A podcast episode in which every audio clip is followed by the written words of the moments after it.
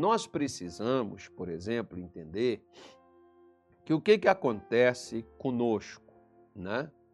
Nós somos a solução, não o problema.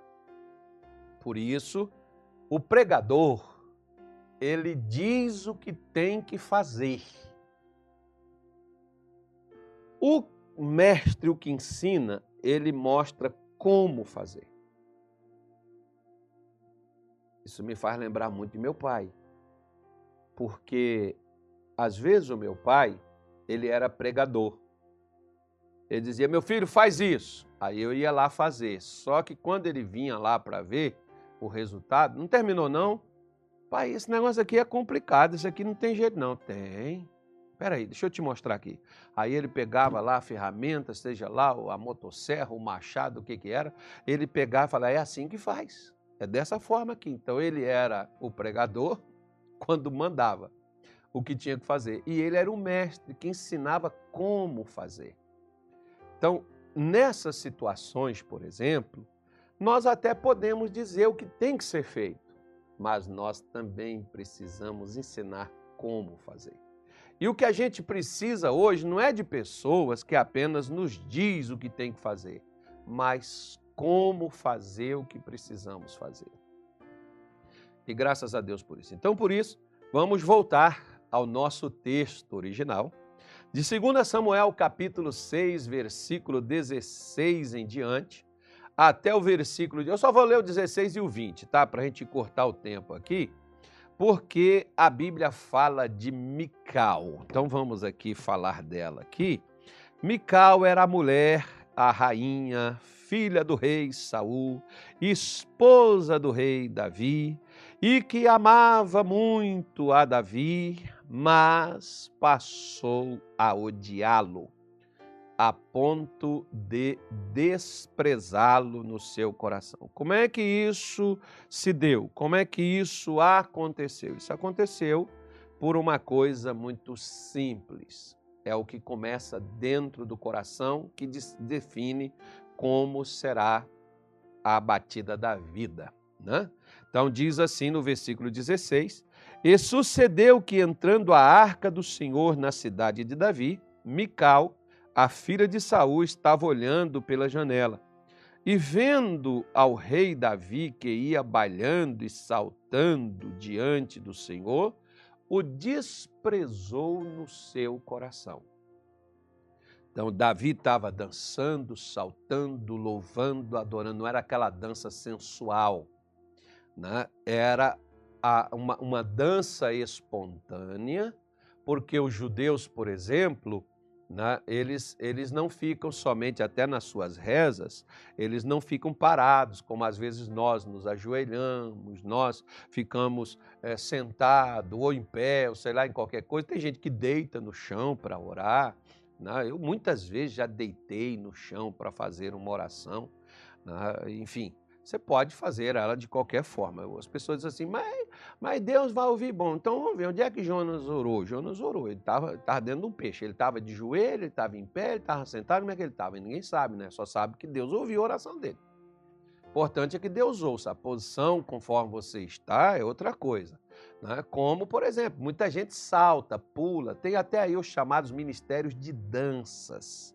Mas essas danças feitas, até nas nossas igrejas mesmo tem, elas são realmente danças que estão sendo feitas para o Senhor? Ou é apenas a demonstração de um talento? Ou é apenas algo ali em que a pessoa se exibe na... Bom, eu não estou aqui, não estou atiçando pedra em ninguém, nem julgando ninguém. Eu só estou mostrando as coisas a você né, fazendo com que a gente possa entender e compreender o que se passa. Então, nós vemos no versículo de número 20 que diz assim: olha, e voltando Davi para abençoar a, a sua casa, Mical, a filha de Saul, saiu a encontrar-se com Davi e disse: Quão honrado foi o rei de Israel, descobrindo-se hoje aos olhos dos servos, dos seus, das suas servas e de seus servos, como sem pejo, ou seja, como sem vergonha. Pesado, né?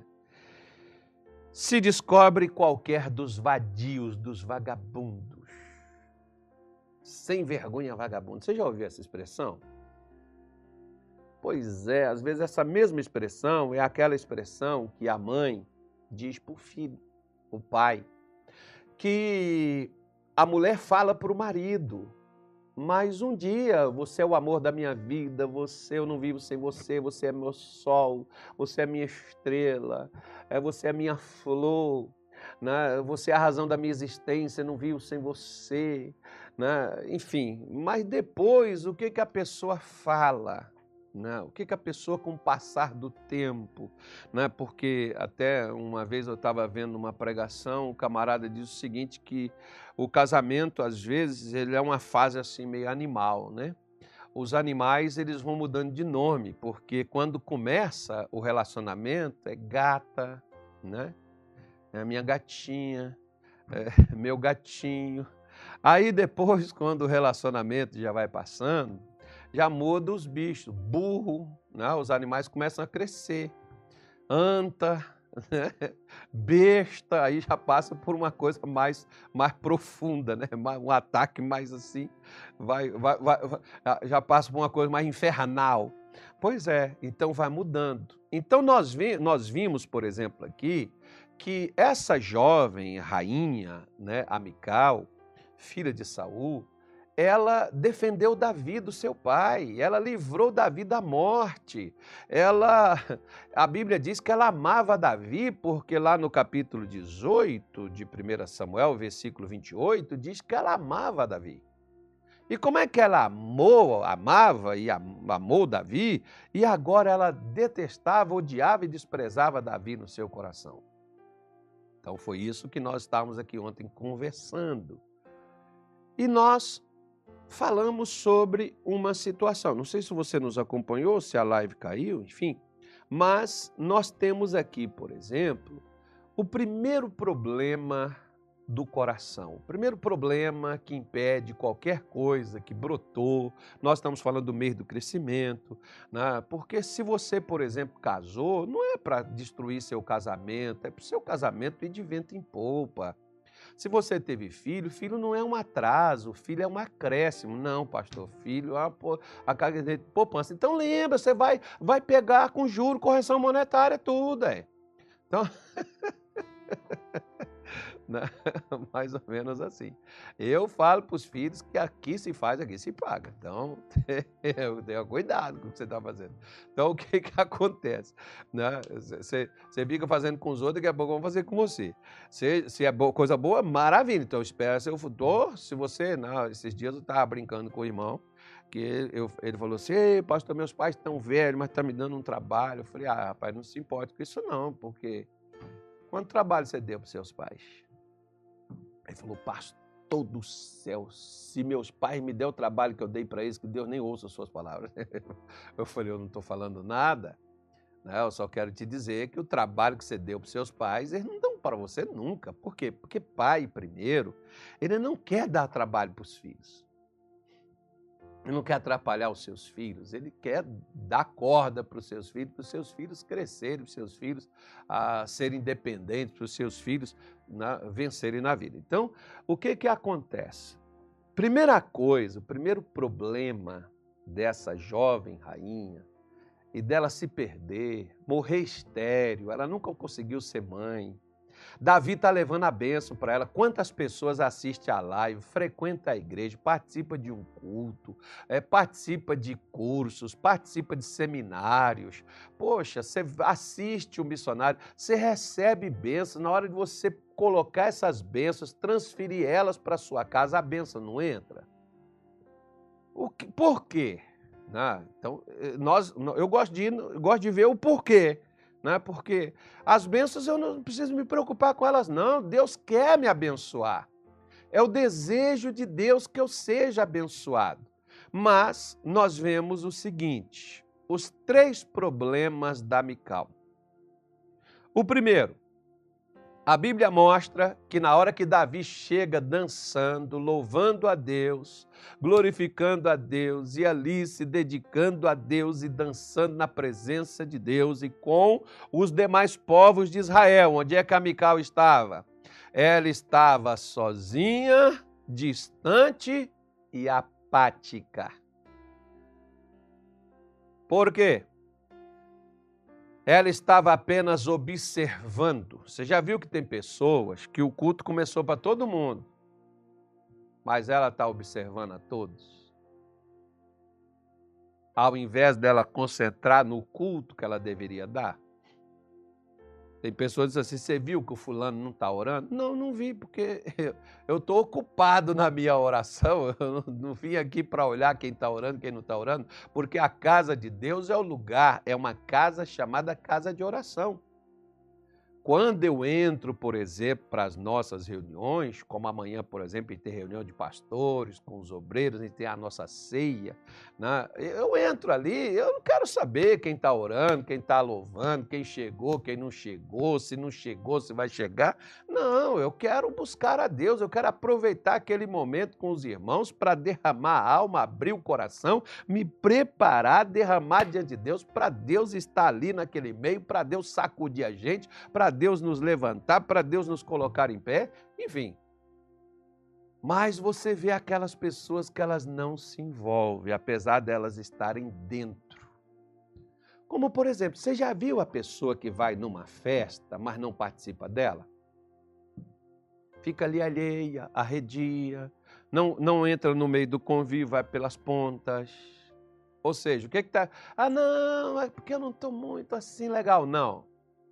Não é, não é esse o problema. O problema é outra coisa. Não, não vamos, é, não vamos. O pastor só está me julgando? Não, não estou julgando você, não, de forma nenhuma. Estou esclarecendo a você. O que fez a Mical perder o que Deus ia dar e o que Davi levou a benção para casa. O que fez ela perder, e eu creio que hoje eu venho trazendo bênção para sua casa aqui.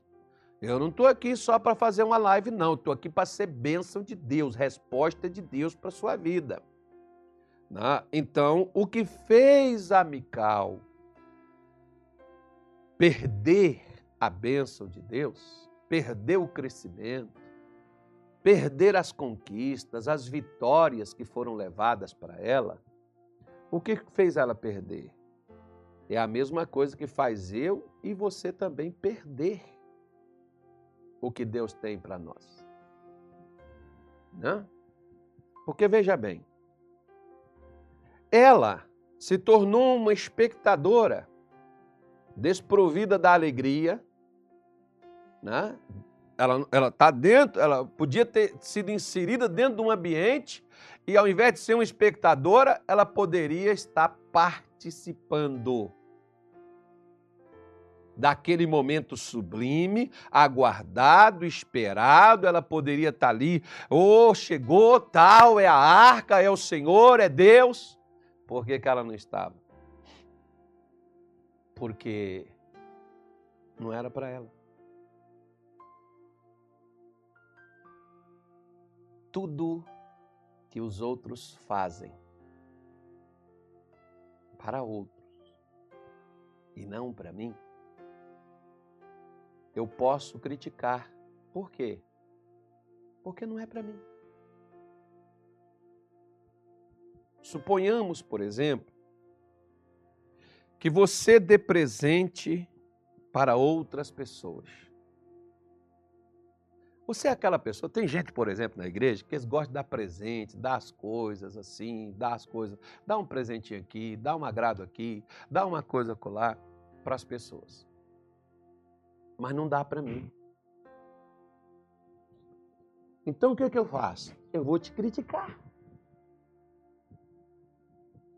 Porque você dá presente para todo mundo, porque você dá as coisas para todo mundo, porque você é muito dado, porque você é exibido, porque você está querendo alguma coisa, você tem algum interesse, porque você é isso, porque você é. Eu vou, eu vou colocar críticas em cima de você. Aí vem uma pergunta. Se Davi tivesse dançando e botasse lá e chamasse minha rainha, Mical, amada da minha vida, olha, eu voltei dançando para você, será que ela teria criticado ela? Falou, gente, que ato de amor. Que coisa fenomenal, que coisa extraordinária diante de toda a nação. Meu marido dançando para mim, meu marido pulando, meu marido ali fazendo aquela dança para mim. Que coisa vocês viram, mulheres, vocês viram, homens. É assim, homens, que vocês têm que tratar suas esposas. É assim, esposas, que vocês precisam arranjar homens desta natureza, desta maneira, desta forma. É esse que é um belo de um exemplo. Pois é. Então, quando você ou eu começamos a criticar os outros, qual é o motivo? Será que realmente a pessoa está errada? Ou porque nós não conseguimos ser igual a ela? Hum? A Bíblia me manda examinar a mim mesmo, não é examinar os outros.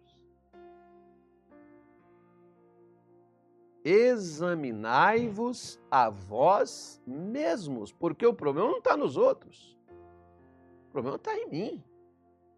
Deus não pode me condenar por causa dos outros. Eu só sou condenado por minha causa. Se eu estou no meio de. Se estou num local e tem um ladrão no meio, quem é preso é o ladrão. Eu não sou ladrão, ele está ali no meio.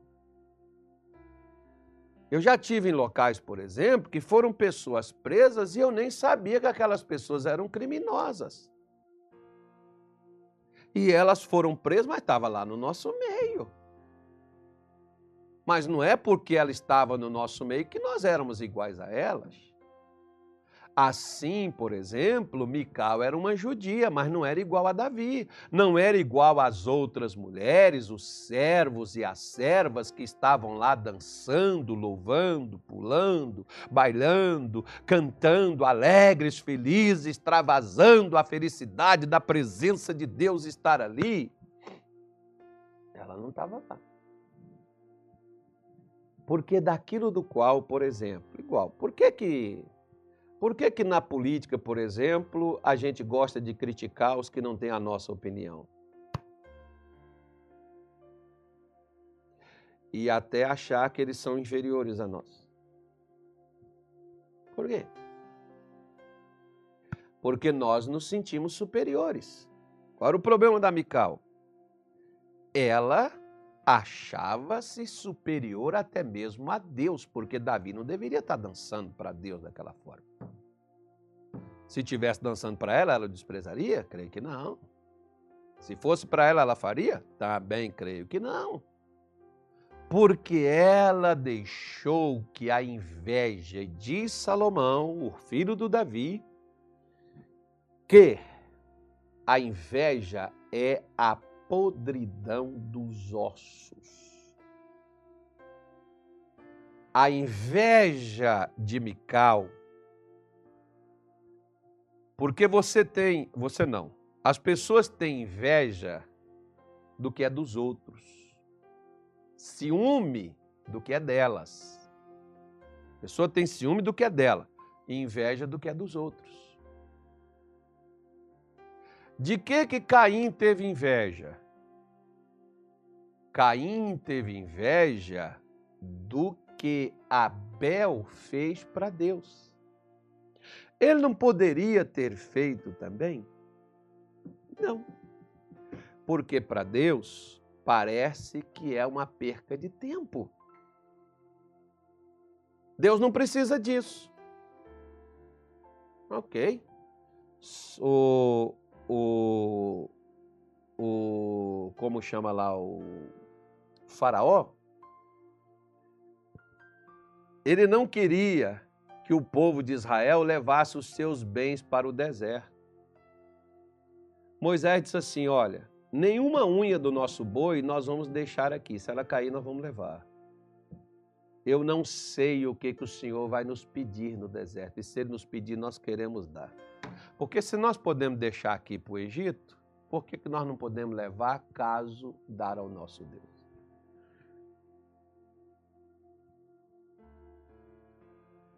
E por que o faraó não queria deixar eles irem ao Egito? Porque o culto não era para o faraó, o culto era para Deus.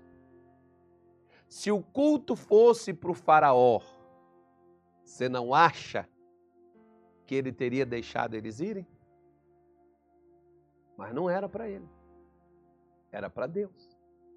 Assim você acha, por exemplo, que vem doenças, vem dores, né? vem desânimo, vem é, chateação na, na sua alma, na sua mente, para que nesse domingo, por exemplo, você não vá à igreja, você não vá para o culto, você não participe, você não se envolva, você não esteja presente nessas coisas, por quê? Porque é para Deus. Mas você acha que se não fosse uma festa de comes e bebes, uma comemoração de um aniversário da igreja, de alguma coisa, você não estaria apto, pronto e pronto ali para estar tá ali, para encher a barriga, para conversar fiado, para conversar com os irmãos? Você não sente dor, não sente cansaço, não sente nada. Mas por que, que para vir para a igreja vem tanta adversidade? Porque o culto é para Deus. Lembra que Satanás foi lá pedir e disse assim, Senhor? Ele disse, Senhor, se tu prostrar e me adorar, tudo isso eu te darei. Ele, quer adora, ele é contra a adoração? Não, desde que a adoração seja para ele. Resta saber, a minha adoração é para Deus ou eu estou adorando o outro lado? Porque nem toda música, louvor, nem todas as palavras a quem elas são dirigidas ou para quem elas são prestadas. Né? Na cabeça de muitos, você diz: Nós estamos orando, nós estamos buscando a Deus, nós estamos louvando a Deus. Ok, e na prática, é? É para a gente imaginar.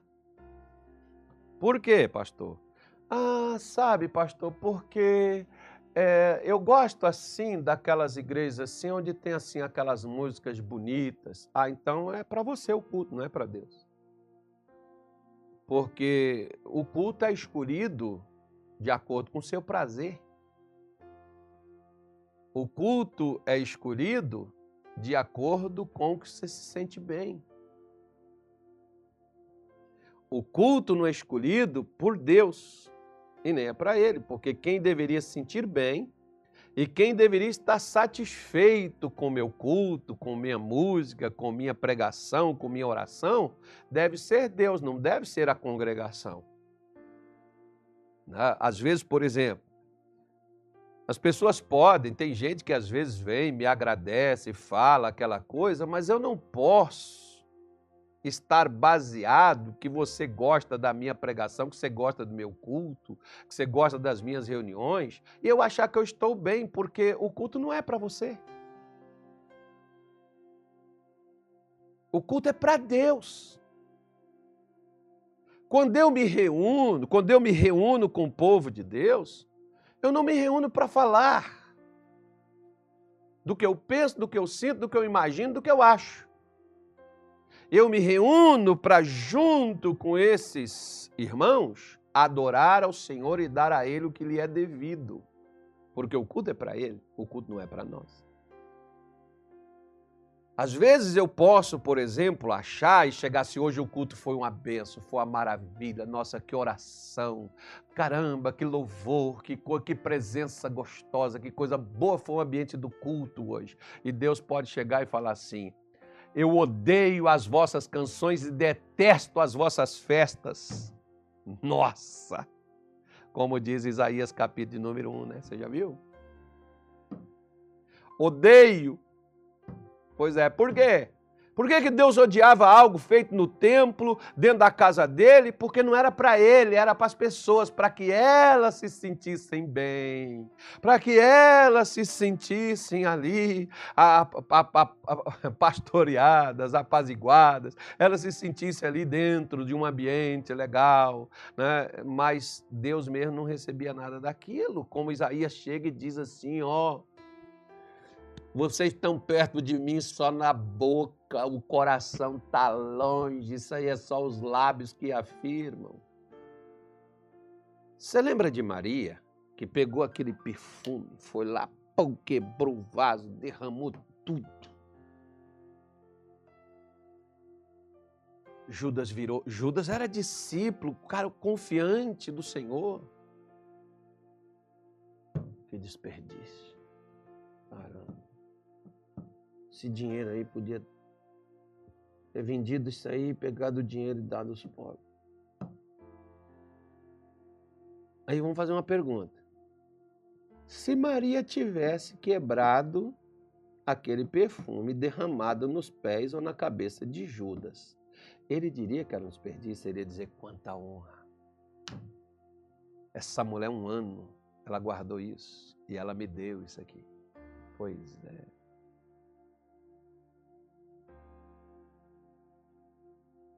É triste, né? Quando os crentes no Natal dão presentes para o pastor, mas não dá oferta para Jesus. Quanta honra, né? Você vê como, como por exemplo, se nós entendemos desta forma, por que que Jesus não está com a gente onde a gente está? Porque veja bem, se o perfume derramado nos pés de Jesus foi um desperdício porque não foi para Judas, e você vê que Jesus chega e manda todo mundo calar e deixar aquela mulher em paz. Deixar ela tranquila. Porque o que você faz para as pessoas nunca é demais. Mas o que você faz para Deus, até para quem você fez toda a vida, você vira um fanático. Você não acha que isso é muita coisa, não? Pois é. Você dá 100 mil reais para uma pessoa. Ah, mas é só isso? Aí você pega mil reais na frente dela e dá para a igreja. Vai dizer, você está louco dando esse tanto de dinheiro para a igreja? Você acabou de dar 100 mil para ela. Isso é só para você ver onde é que o problema nosso começa. O problema da Mical, Davi passou a vida se dedicando e cuidava dela e tinha um respeito por ela, apesar de que ele sofreu por parte da família, toda aquela coisa, cuidava dela e tratava ela muito bem. Mas, mas, o problema dela é que Davi não estava fazendo para ela. Ela queria ser o centro. Quando você tira Deus e fica no centro, você passa a ter problemas porque você para de fazer para Deus e começa a fazer para você mesmo.